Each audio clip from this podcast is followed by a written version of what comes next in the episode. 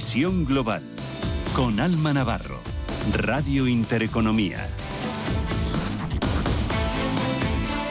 9 de la noche, 8 si nos escuchan desde el archipiélago canario. Bienvenidos a la tercera hora de esta edición de lunes de Visión Global en Radio Intereconomía. Estrenamos la segunda quincena del mes de enero, ya es día 15 y hoy hay que decir que los inversores de renta variable americana descansan porque está cerrado el parque neoyorquino como consecuencia de la conmemoración del día de Martin Luther King. Sin apenas nada que cotizar, los índices europeos pues han despedido la sesión con movimientos estrechos y con caídas moderadas. El IBEX 35 lo ha hecho con un recorte del 0,18%, ha salvado los 10.000 puntos partida mañana de los 10.076. El resto de bolsas europeas caídas algo más abultadas, aunque inferiores al punto porcentual.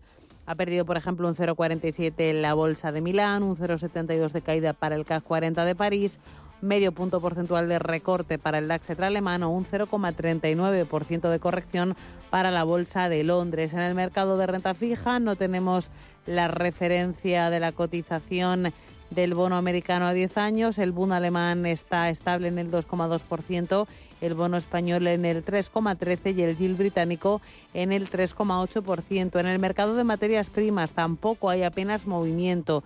Vemos mínimos recortes en la cotización del petróleo.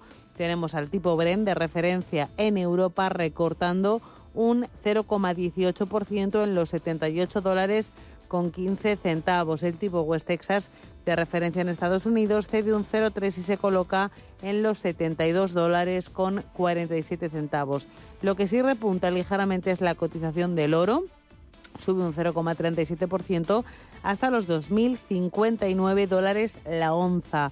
Por su parte, si miramos a la cotización de las divisas vemos al euro que se mantiene en el nivel de 1,09 dólares y a la libra que aunque está cayendo ligeramente se mantiene también en 1,27. Por lo demás la semana pues a partir de mañana va a estar marcada por eh, la publicación del libro Base de la Reserva Federal que toca esta semana, también por la continuación de la presentación de resultados por parte de diferentes organismos y en lo geopolítico vamos a estar pendientes también de los caucus de Iowa, de las tensiones que se mantienen en el Mar Rojo y del Foro Económico Mundial de Davos.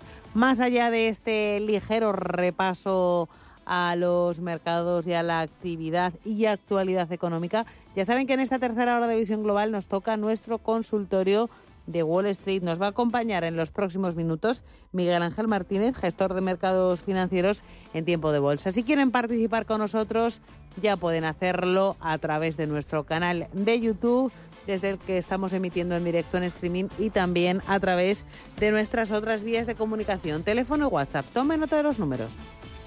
Consultorio de Wall Street en Visión Global. Envíanos tus consultas sobre el mercado americano llamando al 91 533 1851 o al 609 2247 16 para las notas de voz y WhatsApp. También puedes ponerte en contacto con nosotros en nuestro canal de YouTube Radio Intereconomía. Y ya saludamos a Miguel Ángel Martínez, gestor de mercados financieros en tiempo de bolsa. Miguel Ángel, muy buenas tardes. Buenas noches, Alma. ¿Qué tal? Buenas noches, efectivamente, que ya, ya es de noche hace un rato. Pues muy bien, aquí pendiente de los mercados. Hoy no tenemos cotización en Wall Street y cierto es que los últimos días han sido un poquito de indefinición. Bueno, a ver. Eh, eh, esta semana también va a haber poca cosa, pero bueno, los últimos días sin definición, eh, sí, no. O sea, el jueves el dato de inflación a todos nos sorprendería. Eh, todos vosotros, a mí también. Eh, bueno, a mí entre comillas, yo cuando dije el lunes, el lunes como os dije, yo el lunes os dije que mantenía las posiciones cortas, pero que no tenía muy claro aún así eh, el movimiento del mercado en el muy corto plazo. Entonces, cuando me dijiste un valor, te dije, prefiero cortos en valores petroleros americanos. Eh, que por cierto, cambiando de tema, al mismo, cambiando a, los valores petroleros, sí que es cierto que el Brent está ahora mismo un 2% por encima de los niveles del lunes por la noche, pero si os dije valores petroleros americanos respecto a los europeos fue por un motivo. Llevan un par de semanas eh, los valores petroleros americanos que ceden más que los europeos. Entonces, aunque el Bren esté más alto, un poco más que, el lunes pasado, eh, estuve viendo ayer eh, que todos los valores petroleros americanos están bastante por entre un poco y bastante por debajo que el lunes. Eh, Conoco Civis, Occidental Petroleum, o Vinti, eh, Marathon Oil. O sea que por ese aspecto, eh, lo que comentamos, bien, de cara a los oyentes vuestros. De cara a sentimiento de mercado, volviendo a lo otro, sí. O sea, lo que pasó el jueves, ese, digamos, dato inesperado de inflación, eh, contrajo el mercado, eh, tuvo, tuvo unos recortes medianamente importantes a, comienzos de sesión y a mitad de sesión, pero vimos que a final de sesión estaban recogiendo papel y, em, empezaron a entrar compras. Igual pasó el, viernes eh, a mediodía. Conforme avanzaba la sesión, sea, entraban compras. Entonces, pues bueno, sinceramente no sé de cómo va a venir ese recorte, porque sigo pensando que tiene que venir un recorte mm, consistente. Eh, no sé si va a venir en forma de reserva cera, no sé si va a venir en, forma de dato de inflación, no sé si va a venir en forma de dato de empleo, pero tiene que llegar. O sea, tiene. Y no por sobrecompras, no creo en las sobrecompras ni en las sobreventas, sino tiene que llegar. Entonces, esta semana no hay datos, salvo que tú me corrijas, que en esto controlas más que yo, no hay, creo que no hay datos macro importantes entonces, pues a lo mejor ante, ante eso, pues llegan los recortes en base a, a la presentación de resultados de alguna compañía que, que valide todo el mercado para tirarlo. Entonces, pues, pues puede ser, puede ser, digamos, eh, esa palabra tan, tan manía, ese catalizador para, para, para tirarlo todo. ¿Me permites hacer un inciso por lo de Orifold, por favor? Sí, sí. Sí. Eh, el, te comenté, bueno, fue el último valor que, va a ser un minuto, el último valor que comenté el, el, lunes fue un valor em, biotecnológico y os dije, los valores biotecnológicos farmacéuticos sí que, sí que yo no los cogería ninguno, me da igual si es español o, americano, por, por la gran volatilidad que tienen. Eh, vimos que al día siguiente, pues Grifos cayó, sí que es cierto, por, por, lo, por el informe de Gotham, cayó pues, pues, casi un 50, o cayó un 50, un 50,07. Pero aunque no hubiera tenido ese informe, eh, Grifols eh, tiene muchas sesiones cayendo un 10, un 12, un 15. O sea, mm, es una compañía, independientemente, ya te digo, de los lunes, que, es, que es para no estar, pero, pero ni Grifols ni ninguna farmacéutica. O sea, son, os podéis ahorrar muchos quebraderos de cabeza. Y, y, bueno, un poco más al hilo, eh, un poco más al hilo de lo de Grifols, esto ya está a nivel muy personal, y nunca voy a decir esto más en, radio, al menos este año. Yo, por decisión personal, eh, yo llevo desde el 27 de febrero del 2020, además esto lo tengo grabado sin, sin escuchar y sin leer a ningún experto bursátil. Y bueno, el, rompí la regla el, martes pasado cuando pasó lo de Grifols. El martes pasado, pues, entre el martes y el viernes me empapé bien de todo lo que se decía en España. Eh, me da igual el medio, me da igual la red social sobre lo que se decía Grifols. Entonces, ese, ese, ese martes y ese miércoles, ese jueves, ese viernes, me reafirmé en que, bueno, pues eh, el nivel es el que es, no voy a ser yo que pongo un adjetivo calificativo. Em, pues bueno, cuando el Grifols el, el, viernes, no, el miércoles, perdón, recogió todo, todo el papel eh, y entró, empezaron a entrar compras, claro, sabía todo el mundo y cuando digo todo el mundo es todo el mundo diciendo pues que, que los inversores habían sido engañados y que esto iba a tirar hacia arriba. Pues claro, eso pasó el miércoles por la tarde y ya cuando más o menos parecía que no iba a quedar la empresa. Ahora cuando está ahora la empresa otra vez justo en los niveles iniciales de caída, que estamos ya casi en esos niveles, me gustaría saber lo que se dice ahora. Pero pues bueno, eh, ese es el nivel que tenemos eh, y bueno, eh, ustedes pues sepan bien lo que lo que escuchan y, lo que deciden. Simplemente eso. Pues dicho lo cual, empezamos a resolver dudas de nuestros oyentes, ¿vale? Mira, tenemos aquí a uno que dice, buenas noches, ¿se podría entrar en alguna de las FAN a estos precios? ¿Cuál es la que tiene el soporte más cerca? Gracias. Mm, a ver, no, no, o sea, esto es un consultorio de 35 minutos, no, no es eh, algo entre el, el, oyente y yo a nivel personal las fans son más de cinco, bueno, ahora ya no solo fans, son los siete magníficos, son siete valores. Aunque tiene soporte más cerca, mm, pues no, no, no, no, se lo puedo decir porque no me la sé de memoria. Eh, pero sí que sigo diciendo que pues que Apple mm, dentro de las FAN, aunque no sea la que más capitalice, eh, pero a mí al menos es la que la que más me gusta fundamentalmente por el tema de la venta de iPhones, más que por la venta de iMacs, por la venta de iPhones, que bueno, haya crisis o no haya crisis, pues por tema moda, pues la gente, pues aunque económicamente no se lo pueda permitir, pues un móvil de mil euros, pues se lo compra. Entonces, pues por ese tema mm, siempre cogería mm, una Apple antes que, Microsoft. Entonces, pues, bueno, a ver, yo el soporte de Apple mm, lo veo más o menos en los mínimos que tuvo el viernes 5 de enero, en los 179.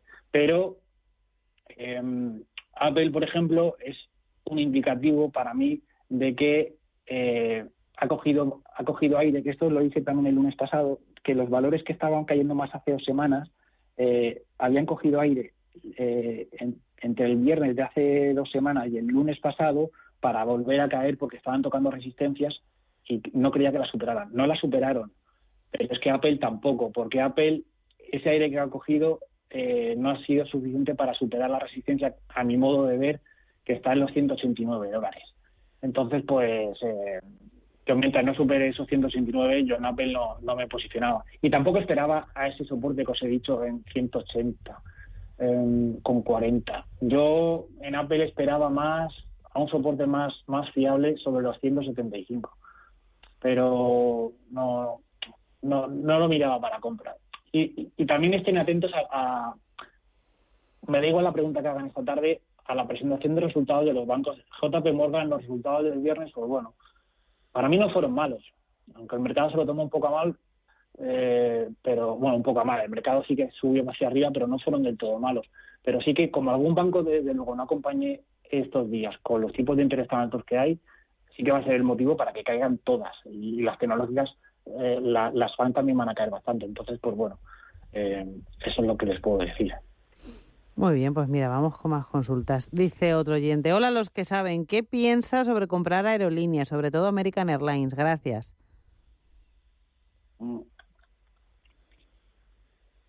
A ver, mm, las aerolíneas me gustan, sí, pero no quiero aerolíneas con todo lo que está pasando eh, en Oriente Medio. No, no quiero, no quiero porque eh, mm, si no hubiera una guerra de por medio, yo me lanzaba. Si ya de por sí comprar en aerolíneas con el tema del petróleo, para mí siempre ha sido peligroso. Eh, ahora mismo es muy peligroso y, y, fijaros que yo está, está, también hay que decirlo esto. Yo yo nunca me apunto medallas y, y cuando fallo sí que me las quito.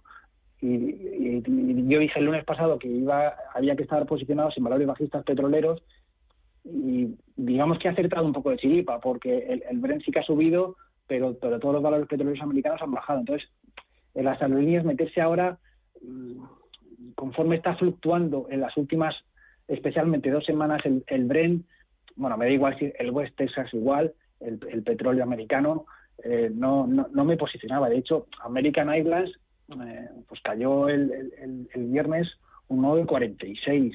O sea, se, digamos, retrajo toda la subida que venía desde el 5 de enero. También, también os digo, a lo mejor lo dicen por esto que, os comenté, yo comenté a mitad de noviembre que, o a finales de octubre, ya no recuerdo, que me, me, gustaba mucho la ruptura que había tenido American Airlines por encima de los 11.60, 11.70 y que si la mantenía haya que estar por encima. La está manteniendo desde, comienzos de noviembre, es que no la ha visto desde entonces el valor, y, y, se está comportando muy bien porque está teniendo ascensos y retrocesos muy en consonancia eh, con lo que me gustan a mí eh, esos, esos avances en, en valores bursátiles. Entonces, mm, yo American Airlines eh, me lanzaba la compra, a pesar de lo que le he dicho del petróleo, si me mantiene ya no la zona de 11.60 que está muy alejada, pero si me mantiene la zona de 13 dólares, eh, yo me lanzaba a la compra. Eh, pero es que es, muy peligroso el valor. Yo ahora mismo no, pero esperaría que recortar un poco y si veis que se mantiene más o menos por 13 dólares, pues venga, podéis intentarlo. Pero para estar solo unos días, nada de medio plazo. Pues vamos con más cositas. Vamos a ver por aquí. Tenemos a otro oyente que dice, buenas noches, ¿cómo ve el experto al sector semiconductores más allá de Nvidia? Gracias. Eh, a ver que lo ponga. Eh, bien. Es mi sector, eh, nunca lo he hablado, pero es, para mí es mi sector preferido. Eh, vamos a ver, mm, yo mientras el índice de, yo miro el ETF, mientras el, semiconductor de, Filadelfia, el ETF, que es eh, con ticker SOX, con doble X, mantenga la zona de 531, hay que estar, hay que estar, me da igual si se envidia cualquier valor. bueno, cualquiera, cualquiera de forma muy genérica. Mm, pero en, líneas generales, mientras mantenga la zona de 530 puntos, 539, eh, puede tener un recorte el mercado y, el sector de semiconductores aguantar. De hecho, el sector de semiconductores lo ha hecho mejor que en Landa cuando ha caído y también, evidentemente, cuando ha subido. Entonces, eh, está en 557 puntos, puede seguir recordando, vale. De hecho, el viernes eh, el viernes, el viernes terminó con, con sesiones del 0,44%, a pesar de que en Nasdaq sí que terminó hacia arriba, pero le doy el beneplácito al sector entero, eso, mientras siga por encima de 530. Pues muy bien, más cositas por aquí. Vamos a ver. Eh, eh, eh, tenemos a otro oyente que dice, buenas noches, soy Fernando de Madrid. Mi consulta es sobre Palo Alto, del mercado americano. Quisiera saber cómo ve Miguel Ángel este valor y si lo ve interesante en este precio de entrada. Muchas gracias, un saludo. Palo Alto. Mm. Precio de entrada es complicado porque comprar en máximos históricos, a ver si es para mí no es ideal, aunque sí que es cierto que la compañía va como un tiro, pero yo esperaría quizás un retroceso. palo alto, eh, para mí sería una compra más o menos clara eh, si recorta sobre los 274, eh, entre 270 y 274. Están 325, bueno, tendría que recortar, pues sí, poco, pero ahora mismo no, no, no me lanzaba la compra. Eh, bueno, a ver, quizás 270 275 está bastante alejado y, no llega, a pesar de que recorte el mercado. Venga, voy a decir un precio más cercano. Guárdese un poco, divídalo en dos compras si quiere guárdese un poco si recorta hasta los 300 dólares y el resto, eche el resto en 270, 274. Pero en 300 dólares eh, haga ahí una inversión del 50% de lo que tenía pensado, porque puede, puede, es, muy probable que vuelva hacia ahí. De hecho, la, el movimiento que hizo el, viernes parece de indefinición para volver a caer. Entonces, pues yo esperaría eso, un recorte de 25 dólares.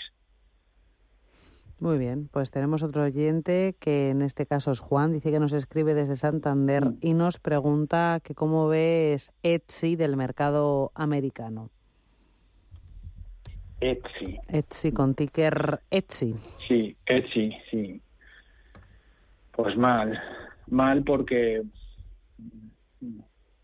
Etsy sí que está haciendo lo que debería estar, o lo que para mí sería lo ideal que, cayera el mercado desde comienzos de año.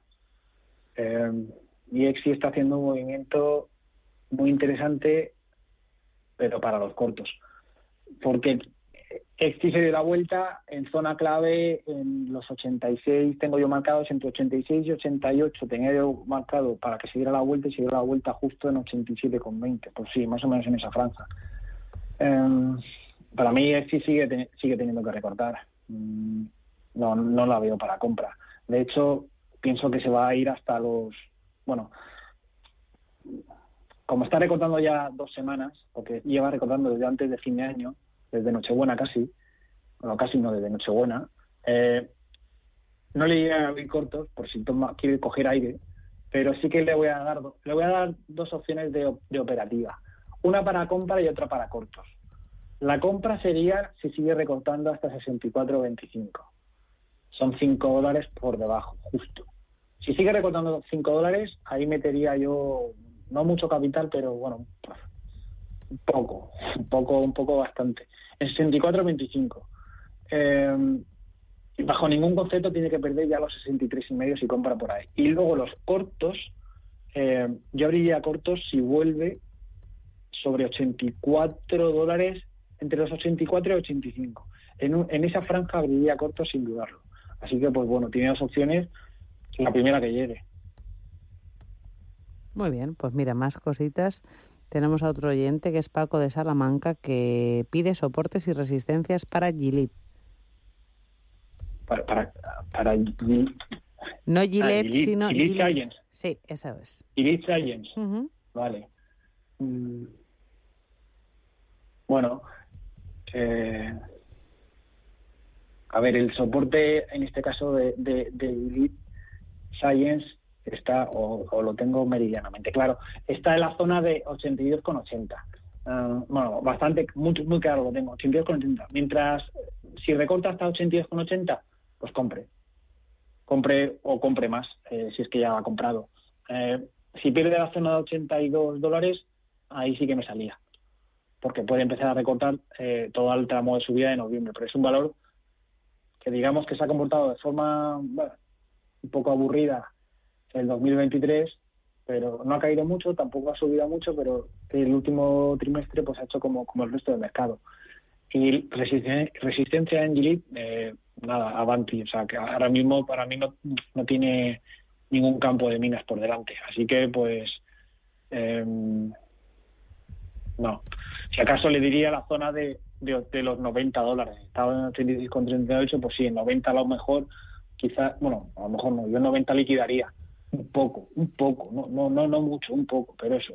En 90 liquidaría y la, y la zona que le he dicho abajo, si pierde definitivamente los 82 dólares, me, me desharía de ellas, pero si hay recorta hasta 82,80, 82,70, ahí volvería a comprar. Muy bien, perfecto. Pues mira, tenemos a José Navarro que a través de nuestro canal de YouTube pregunta por Palantir y por Nike para entrada y pide soportes y resistencias. Palantir, eh, Palantir yo la entrada eh, la veo en la zona de eh, 15,85, 16 dólares, en esa franja de 15 centavos, 15,80, 16 dólares. Si pierde esa zona, hay que estar fuera, porque, eh, bueno, si pierde la zona de aquí, bueno, si compra entre 15,80 y 16 dólares, si pierde la zona de 15,75, 15,70, yo, yo, yo me largaría, porque, porque puede ser que caiga, o hay muchas probabilidades de que caiga a la zona de 14 dólares. Palantir me suena porque no es un valor que trabaje, porque no me gusta mucho, pero tengo aquí, digamos, anotaciones y esto de, de, esto es vuestro. Alguno que me preguntaría alguna semana atrás. Palantir, mientras no supere la zona clara de 17 dólares, para mí nos compra. Aunque caiga, prefiero, prefiero que supere la zona de 17 dólares para comprar que recorte sobre la zona que he dicho de 15,85 16 dólares para comprar. Ese recorte de 15,80 16 dólares es comprar sobre una zona, digamos, de zona de miedo, por, llamarlo de algún modo. Entonces, en ese, en, ese tipo de zonas de miedo, soportes, no me gusta comprar. Prefiero que supere la zona de 17 dólares. Y lo estoy intentando, ya lleva tres sesiones, pero no, lo consigue. Entonces, pues bueno, esperaría que tuviera cierres por encima de 17. Si lo consigue, pues oye, con todas por Palantir. Mm, y Nike, em, no, no, esta no, esta no me gusta. Esta no me gusta porque mm, el movimiento que tuvo el, el 22 de diciembre te reducirse la estimación de ventas de, de Nike no, no, no me gusta. Además, vi que tuvo recortes en, en la cuenta de resultados de 2.000 millones. Que va, que va, no, no me gusta. Lo que hizo el 22 de diciembre no me gusta nada más. Fue la semana de Nochebuena que el mercado subió mucho hacia arriba. Y lo pudo, lo pudo remediar la última semana del año, después de, esa, de, esa, de esas cuentas, y, no y no lo remedió, seguido cayendo hacia abajo, no. En Nike, eh, en Nike solo me lanzaba la compra si supera la zona de 110 dólares. Está en 105, aquí y no. Y aquí no lo veo para cortos tampoco. Solo quiero, solo quiero una operación aquí, y es que supere 110 para compra. Si sigue cayendo, mm, yo la dejaba caer hasta los 90 dólares. Y solo ahí me planteaba también la compra, en los 90 dólares. Pero en estas zonas no, no me planteaba nada. Tampoco los cortos, ¿eh? Muy bien, pues vamos con soportes y resistencias de RBC Bearings. Nos lo pregunta en este caso Juanjo y nos escribe mm. desde Toledo. A ver, el soporte en RBC Bearings eh, está en los 266, 266 y medio. Eh, bueno, puede ser que lo aguante, puede ser que no. Lleva, lleva una subida bestial de 200, no, bestial. Lleva una subida del, desde el 7 de noviembre lleva una subida del 34%. Bueno, asumible. Pero bueno, mm, mientras mientras aguante esa zona de 266 y medio, 267, yo no me preocuparía. Eh, y resistencias, eh, para mí la resistencia está en 277,7. Mm, prefiero, esperar que recorte un poco más. Eh, porque tuvo movimiento de vuelta el viernes y no, no me convence. Pero como, como valor, si me pregunta la opinión general del valor, el valor me gusta aunque el mercado recorte las próximas semanas, que está por ver, pero aún así me, gusta el valor para medio y largo plazo. Pues muy bien, vamos por aquí con más consultas. En este caso nos pregunta una oyente, mm. Ana, dice que nos escribe desde Gejón y dice que qué te parece el índice de Russell 2000. Si crees que en este 2024 va a haber compañías de pequeña capitalización en las que merezca la pena entrar.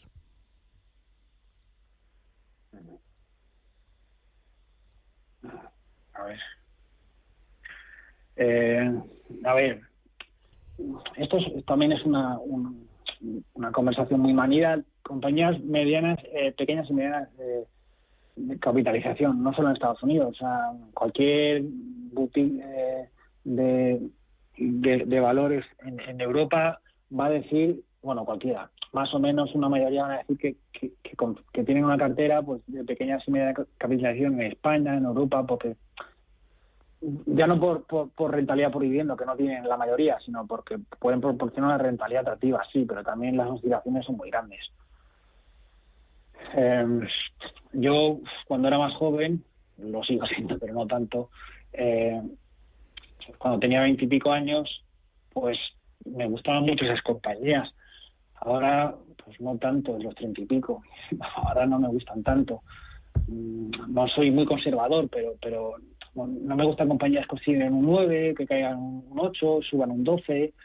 Mm, yo el Russell 2000, yendo más al grano, eh, y hablando del ETF, que es IWM, mm, al menos yo lo miro por ahí, eh, mientras mantenga la zona de 184,70, mm, le doy todo el beneficio de la duda a, las, a las compañías pequeñas y medianas. Eh, pero también os digo que en las dos primeras, la primera semana del año, esas pequeñas, a diferencia de las FAN o los siete magníficos, como queréis llamarlos, esas FAN o siete magníficos no han cedido mucho estas primeras semana y media, pero esas pequeñas y medianas compañías sí que han cedido bastante, una mayoría. Eh, bueno, mm, fueron las que más subieron el último trimestre del año, pues pueden empezar a recortar. Entonces, eso, están 193,23 STF del Russell 2000, mientras mantenga esa zona de 164,70 le doy el beneficio de la duda, pero mm, me voy a mojar. Eh, yo creo que va a caer bastante. Creo que va a caer, creo que va a caer bastante, no porque crea que va a caer el mercado, que también lo creo, sino porque mm, os voy a decir una clave, que bueno, esto es muy evidente si, veis el gráfico. Eh, el Nasdaq está casi los máximos históricos, el Nasdaq 100, eh, bueno, más, casi máximos históricos, y el Russell 2000 eh, no ha hecho la mago de coger esos máximos históricos. lo, quiso hacer el viernes 5 de enero, pero está otra vez por de, está ya casi en los mínimos, bueno, está prácticamente en los mínimos del año. Entonces, puede querer intentar atacar por abajo. Y bueno, si ataca este por abajo, los demás índices van a ir detrás. Bueno, esta es una pista. Pues te quiero preguntar también, desde, nos saludan desde Zaragoza y preguntan que cómo ves una entrada en IBM. En IBM. Bien, sí, me gusta. A ver, aunque piense que, que, puede caer el mercado, eh, esto no, no, no es inconexo con, que no vea oportunidades esporádicas y puntuales por días, ¿eh? no por semanas en, valores. Y IBM es uno. Mm, además, muy, muy bien, muy bien apuntado. Usted debe ser un muy buen inversor, o al menos eso parece. Eh, porque además ha preguntado en momento clave, al menos considero. considero. Em, no solo por superar la zona de 164,75, que también, sino porque estoy viendo que en los últimos dos días los volúmenes que ha tenido pues, estaban bastante por encima de la media. Y eso puede ser indicativo, puede ser, ¿eh? no, no, no, no lo digo con certeza al 100% porque quien hable con certeza al 100% no se dedica a esto, lo digo con altas probabilidades de que mm, puede tener un movimiento interesante en los próximos días. Pero, pero muy, muy interesante. Entonces, eh, yo ahora mismo no tengo mucho capital pero para, para comprar, pero porque estoy muy, muy en corto, pero me la, pues gracias por, avisarme por esta, porque la voy a mirar mañana. IBM, mientras mantenga la zona de 164,85, eh, a por todas con esta, ¿eh? De hecho, pues mira, si ya me dices un valor para esto, pues, pues lo diría gracias al oyente. Eh, IBM. IBM, valor para esta semana. Mientras mantenga la zona de 164,85, puede subir muchísimo. Muchísimo, a lo mejor te, puede subir fácilmente un 5 y un 10 esta semana. Así que, pues sí, el valor de la semana existe. ¿Te has adelantado y nos has dicho el valor de la semana? Vale. sí, no, es que me gusta mucho, de verdad. Eh. Eh, muchísimo. Te podría decir casi 10 de 10. Eh, pocas veces te puedo decir esto. Yo creo que casi ninguna eh, desde que os conozco, pero me gusta mucho lo que ha hecho en los últimos tres días. Perfecto, pues mira, antes de despedirnos nos preguntan por un clásico entre los clásicos. En este caso nos escribe Pepe, dice que nos habla desde Toledo y nos pregunta por Tesla soportes y resistencias. En Tesla. Eh, bueno, eh, en Tesla de deciros que eh, os dije desde hace dos meses que para mí la zona última de, digamos, para venta era los 270 o 275 y los máximos los hizo a 5 dólares se quedó. El, el 28 de diciembre era 265,13 de esos 270 que os dije en noviembre a comienzos. Bueno, eh, llegó al primer objetivo que os dije por los 240, pero el segundo se queda a 5 dólares. Eh, yo en Tesla tendría cuidado, porque si cae el mercado, Tesla va a caer bastante. Eh, por mucho por mucho que sea este los más ahí manteniéndola, pero está muy cerca de zona clave por abajo en los 208 con 208,5, 209 están 218,89. Si pierde esa zona de 208,5, 209, eh, yo desharía todas las Teslas, porque eso significaría irse a la zona de 188 y como ceda ya en 188, ahí puede tener una corrección muy fuerte. Mm, no, no, no me gusta Tesla. No me gusta Tesla porque mm, sí que vuelvo a repetir, esperaba que llegara a la, zona de 270, 275, se quedó a 5 dólares y, de haberla superado esa última zona que dije, eh, hubiera quizás intentado buscar máximos del 2022. Mm, se ha quedado muy cerca y cuando se ha quedado tan cerca y ha empezado a recortar bastante, eh, pues no, no, no, me gusta porque estás capaz de hacer lo mejor, pero también lo peor. Entonces, pues estaría muy vigilante al soporte que os he dicho, repito, en 200 9,5, 209. Pues así lo vamos a dejar si no tienes eh, ninguna cosita que añadir para terminar. No, no, no, que escuchen más visión global y alma. Pues sí, eso, eso, eso es importantísimo y fundamental. Pues con ese mensaje nos vamos a quedar. Sí, sí, que escuchen visión global todo lo que lo tengan que escuchar. Absolutamente. Sí, sí. No, solo el apartado de bolsa, sino el apartado de economía que tenéis muchos. Y también que se suscriban a, nuestro canal de, YouTube, nos recuerda nuestra, nuestra técnica de sonido Almudena. Pues Miguel Ángel Martínez, gestor de mercados financieros en tiempo de bolsa. Un placer compartir contigo estos minutos y gracias por apoyar tanto nuestro programa. Un abrazo. Nada, el placer siempre es mi alma. Un abrazo.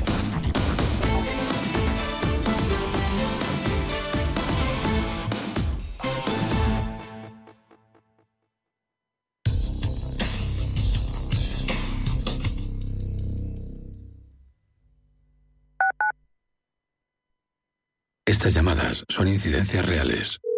No sé qué pasa, me, me, está entrando agua por el techo. El calentador que no funciona. No hay luz y se me está descongelando todo. En estos momentos, ¿qué seguro de hogar elegirías? Mafre, la aseguradora de más confianza en España. Ahora, con la facilidad de pagar mes a mes. Los nuevos conceptos energéticos son ya un presente. Por ello, en Radio Intereconomía nos sumamos cada semana a más Verde, un programa sostenible y eficiente, productivo e innovador en el que analizamos etiquetas tan conocidas como eco, cero, bajas emisiones, descarbonización o renovables. Recíclate cada martes de 10 a 11 de la noche en Radio Intereconomía con José Luis Pichardo y descubre el futuro más verde. Ya sabes que en Banco de Inversión Global escuchamos, pero además tú también puedes escucharnos a nosotros. Sigue nuestro podcast y nuestros webinars en los que compartimos contigo las claves y el análisis actualizado de la economía y los mercados financieros. Todo lo que necesitas saber para gestionar tus inversiones. Descubre más en bancobig.es. Banco Big, nos mueven tus valores. Hola, soy Rafa Jiménez. De 12 a 2 del mediodía, en Radio Intereconomía, nos quedamos a media sesión. Una forma tranquila de ver la actualidad sin perder de vista la economía. Di que nos escuchas. El riesgo de pobreza y exclusión social afecta a uno de cada tres menores en España. En la Fundación La Caixa facilitamos metodologías y recursos a más de 400 entidades sociales para dar oportunidades a quienes más lo necesitan y que puedan desarrollar todo su potencial. Solo es progreso si progresamos todos. Fundación La Caixa. Radio Intereconomía. La información precisa y detallada. La información que usted desea conocer.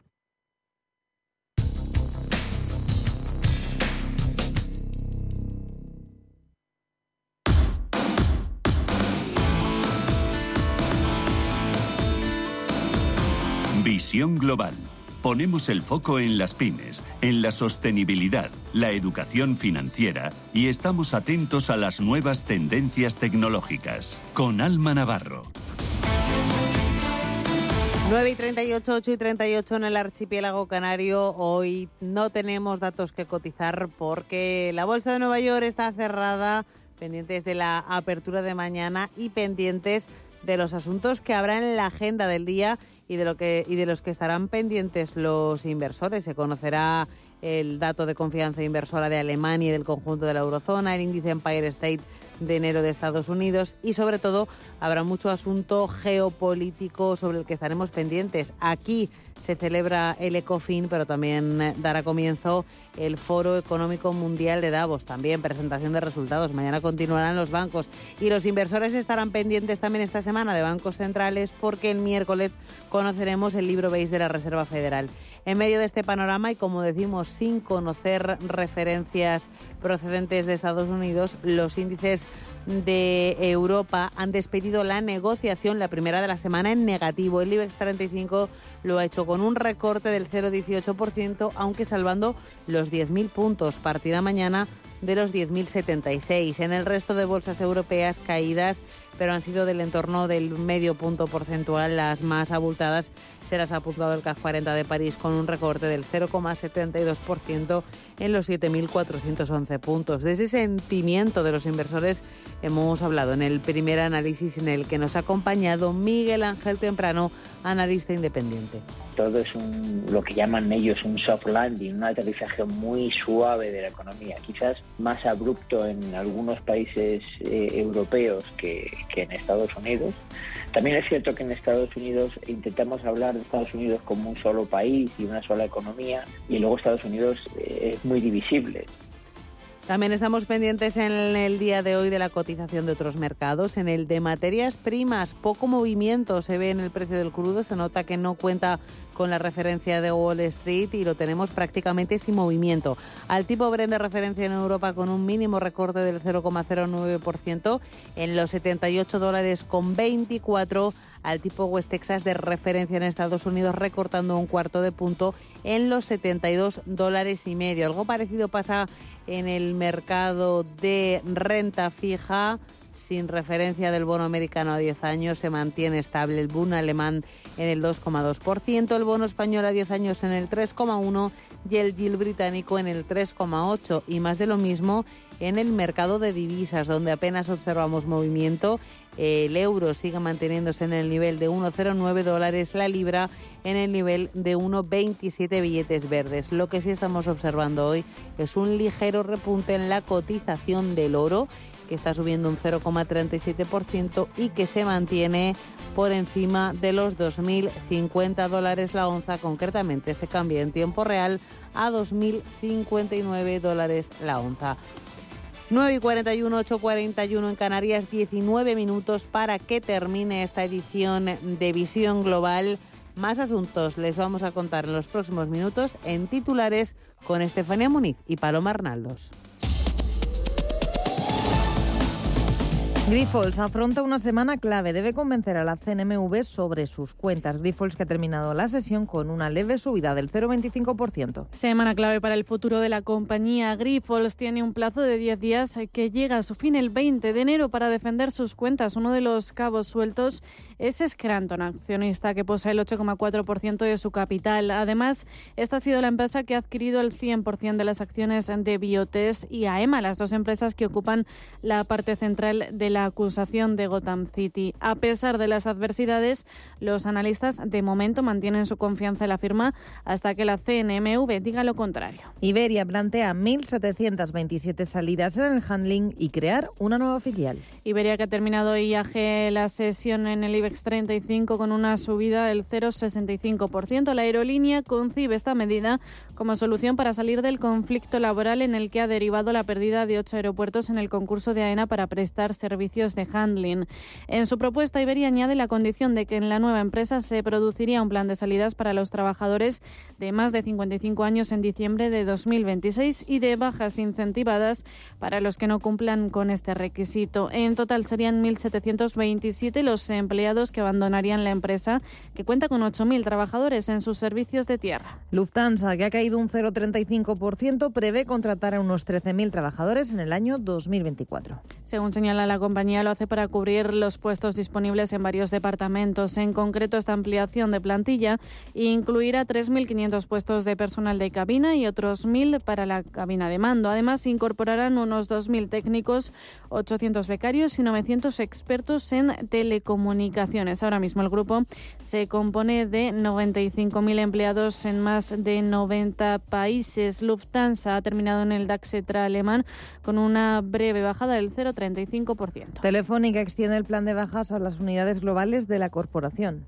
Según fuentes del sector, el plan viene a ser una extensión voluntaria de los programas abiertos en las grandes filiales en España, en este, caso, en este caso bajo la fórmula del ERE. En principio, las salidas afectarían a un número reducido de personas, algo menos de un centenar para nacidos en 1968 y años anteriores, con una antigüedad en el grupo de 15 años. Las salidas, en cualquier caso, serán voluntarias entre la corporación y sus unidades globales suman una plantilla superior a 3.000 personas. Hoy Telefónica ha sido la segunda mejor del IBEX con una subida del 1,4%. Y en Agas, que hoy en la Bolsa Española se dejaba un 0,2%, cierra una emisión de bonos de 600 millones a 10 años con un cupón del 3,60. 52%. Tras recibir una demanda superior a cinco veces la cifra ofertada según la CNMV, si bien la compañía no tiene vencimientos relevantes hasta final de año, ha aprovechado las buenas condiciones del mercado en el principio de año para realizar esta emisión de bonos, extender la vida media de su deuda y tener así cubiertos partes de los próximos vencimientos. Tras esta operación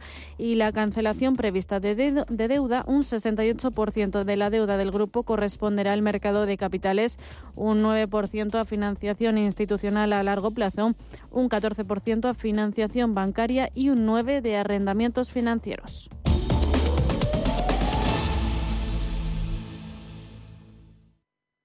Como fotógrafa busco captar un instante único y en las rebajas un abrigo muy fashion. Cuando buscas no siempre encuentras, pero en las rebajas del corte inglés siempre encuentras lo que buscas. Con descuentos en moda, deportes, hogar, accesorios, lencería, zapatería. Del 7 de enero al 29 de febrero, las rebajas del corte inglés. En tienda web y app.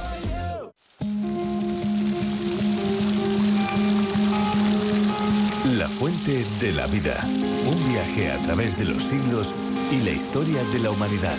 La Fuente de la Vida. De lunes a viernes, de 12 a 12 y media de la noche, aquí, en Radio Intereconomía.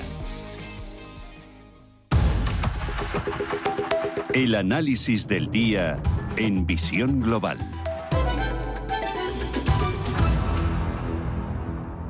Análisis cuando son las 9 y 46, una hora menos en Canarias, con Alexis Ortega analista independiente Alexis. Muy buenas noches y bienvenido.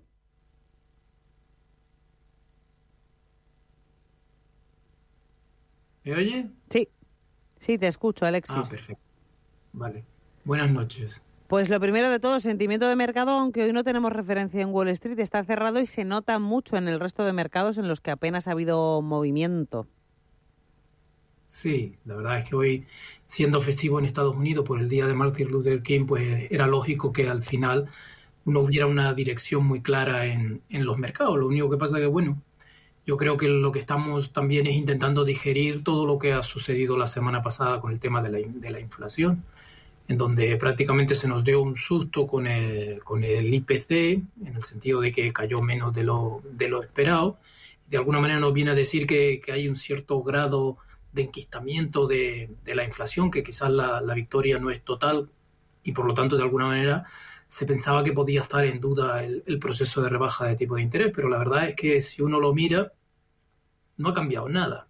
Prácticamente sigue habiendo, el, el mercado está empeñado en que las rebajas de tipo de interés se mantendrán y tanto es así que realmente están pensando en que de las ocho reuniones del año que viene, prácticamente como mínimo 6 o incluso 7 los tipos van a bajar. Eso significa una bajada entre 150 175 puntos básicos y unos tipos de interés alrededor del 3,5, 3,25%.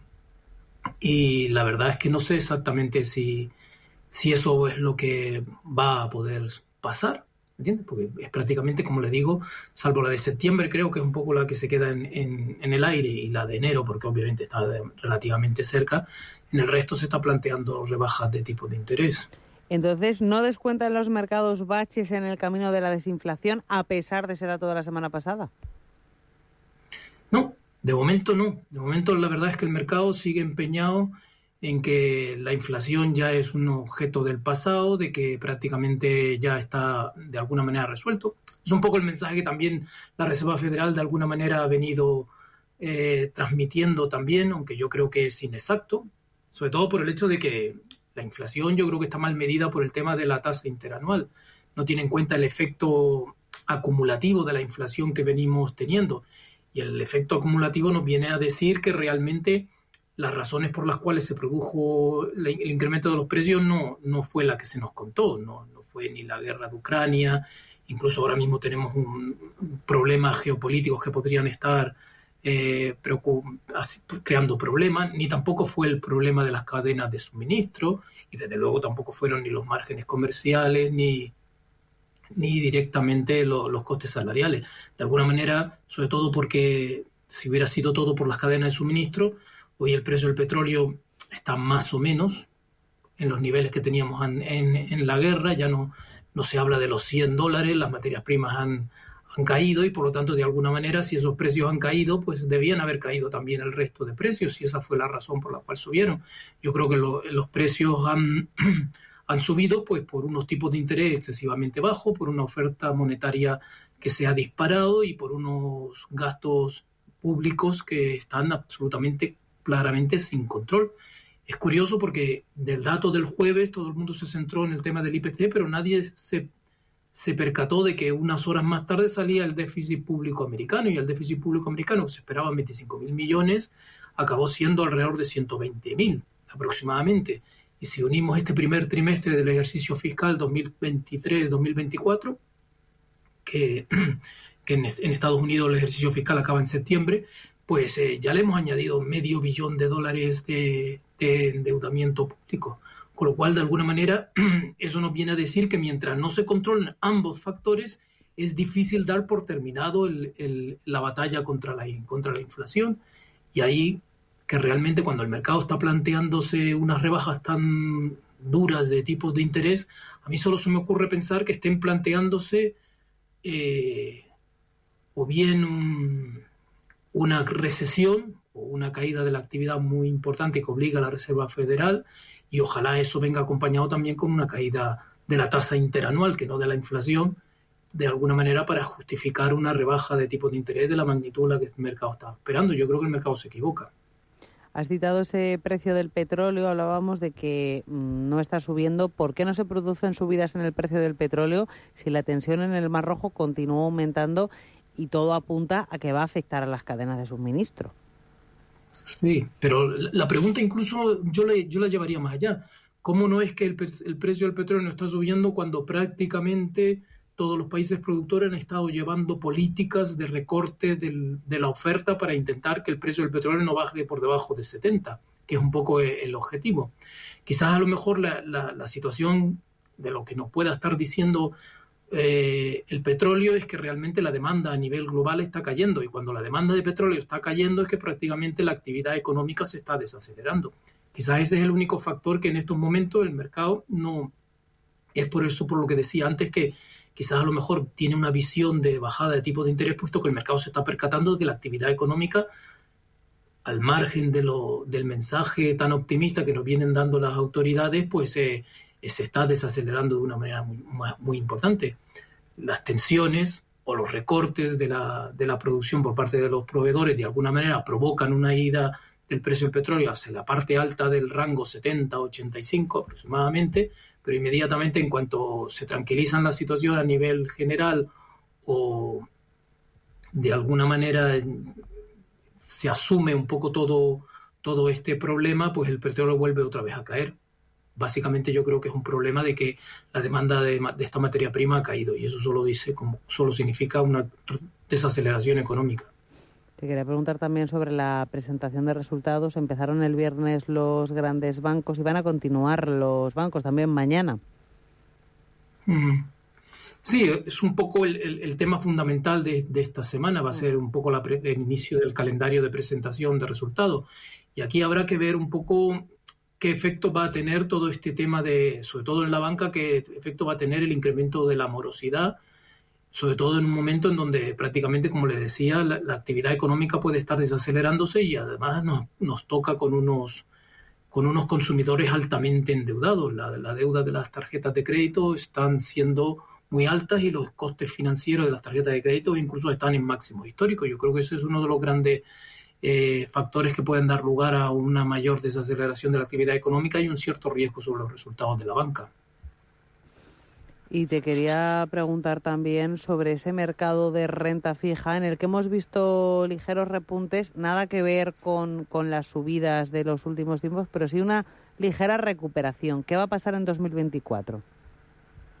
Esa, es la gran, la gran incógnita, puesto que prácticamente lo que teníamos antes era no una perspectiva de, bajada de tipos de interés tan alta, pero desde hace dos meses, en cuanto ya se ha abierto un poco la espita de, esta idea de bajada de tipos de interés, pues obviamente la deuda, la, rentabilidad de la deuda se ha desplomado y los precios obviamente han subido. Lo que pasa es que yo siempre en este tema indico que hay dos factores detrás de la, de la, de, la rentabilidad de la deuda y del precio. que es el hecho de que obviamente si los tipos de interés van a caer, de alguna manera la rentabilidad de la deuda de alguna manera también tiene que caer.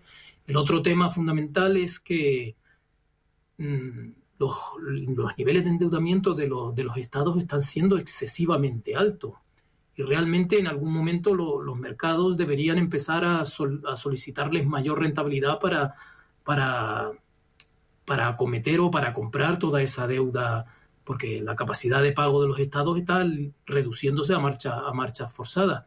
Aquí quizás el, factor fundamental está en la, si existe hiperactividad por parte de los bancos centrales que hasta ahora han estado sosteniendo un poco las rentabilidades. A mí ese es un poco el riesgo que, veo en estos momentos, no tanto la deuda americana, puesto que de alguna manera esa especie de confianza y alta demanda que hay sobre dólares pues puede sostener un poco ese despilfarro público americano, pero en otros países que no tienen esa ventaja o ese beneficio o ese privilegio, pues entonces la situación puede ser algo más complicada. Pero desde luego con una rentabilidad, a la, perdón, con unos tipos de interés a la baja en la magnitud que el mercado está planteándose, pues prácticamente yo creo que lo que vamos a tener es también un cierto recorte en las rentabilidades. Y en la rentabilidad del euro, que había experimentado un repunte pero ahora se ha parado, ¿qué va a pasar? Bueno, ahí el euro está prácticamente entre un rango que puede ser por la parte de abajo 1,0750, 1,08 y la parte de arriba puede estar alrededor de los 1,11, 1,12. Desde que hemos llegado a la zona de los 1,10 le ha costado un cierto peso subir y de alguna manera yo creo que era lógico que tuviera una cierta corrección. Lo que pasa es que aún así está aguantando bastante bien eh, el nivel este de los 1.09. Prácticamente le ha sido bastante difícil, por no decir imposible, situarse con todo esto que está pasando por debajo de 1.09. Aquí el, el, factor fundamental de la perspectiva a medio plazo del euro va a ser eh, quién va a ser el primer banco central que empezará a bajar los tipos de interés quién será el Banco Central que más baje los tipos de interés y con qué velocidad los hará. Desde luego, si la perspectiva en estos momentos es que de alguna manera será la Reserva Federal quien inaugure la sesión de, o la temporada de recortes de tipos de interés y que el Banco Central Europeo, pues posiblemente con un problema inflacionario relativamente más suave, pues eh, los baje menos, pues posiblemente eso tendría que apoyar al euro a que definitivamente pueda romper esa zona de los 1.12 que se le resiste de una manera como muy importante. Pues con esos interrogantes de momento nos vamos a quedar, aunque iremos monitorizándolos y siguiéndolos muy de cerca. Me despido ya de ti, Alexis Ortega, analista independiente. Muchísimas gracias. Hasta la próxima. Y así vamos a poner punto final a esta edición del lunes de Visión Global en Radio Intereconomía. Hoy no hay cierre de Wall Street cuando sean las 10 las 9 en Canarias. Mañana sí que abrirá a la hora de siempre el parque newyorkino. Con lo que sí les vamos a dejar antes de despedirnos de ustedes es con nuestra agenda cultural. Nos la va a traer María de la Cerca. Yo les espero aquí mañana a las 7 de la tarde, las 6 y nos escuchan desde el archipiélago canario. Esta mañana. Mañana la atención estará en el plano empresarial sobre la publicación de resultados trimestrales de Morgan Stanley y Goldman Sachs en Estados Unidos, donde además se publicará el índice manufacturero Empire State del mes de enero y de vuelta en el viejo continente tendrá lugar el Consejo de Asuntos Económicos y Financieros ECOFIN y además la reunión informal de ministros de Medio Ambiente. El Banco Central Europeo, por su parte, publicará la encuesta de expectativas de los consumidores del mes de noviembre y saldrá a la luz el índice CEU de confianza inversora del mes de enero y siguiendo con Europa, en Alemania se publicará el dato final del IPC del mes de diciembre, mientras en Italia saldrá a la luz el mismo dato también del mes de diciembre. En el Reino Unido conocerán la evolución del desempleo del mes de noviembre y en Suiza continuará la celebración del Foro de Davos.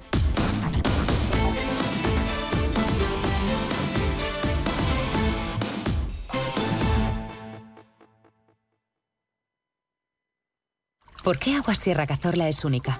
El equilibrio de su manantial es único, el más ligero en sodio, la idónea para la tensión arterial, más rica en magnesio, calcio y bicarbonato. Y ahora Agua Sierra Cazorla con los refrescos saludables de verdad, sin azúcar y sin gas, más naranja y limón.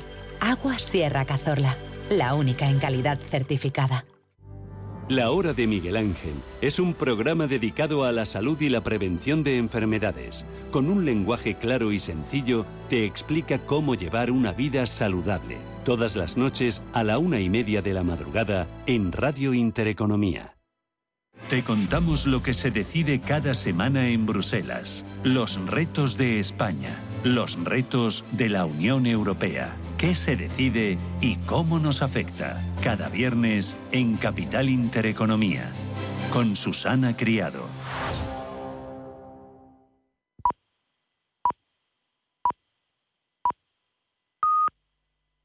Los nuevos conceptos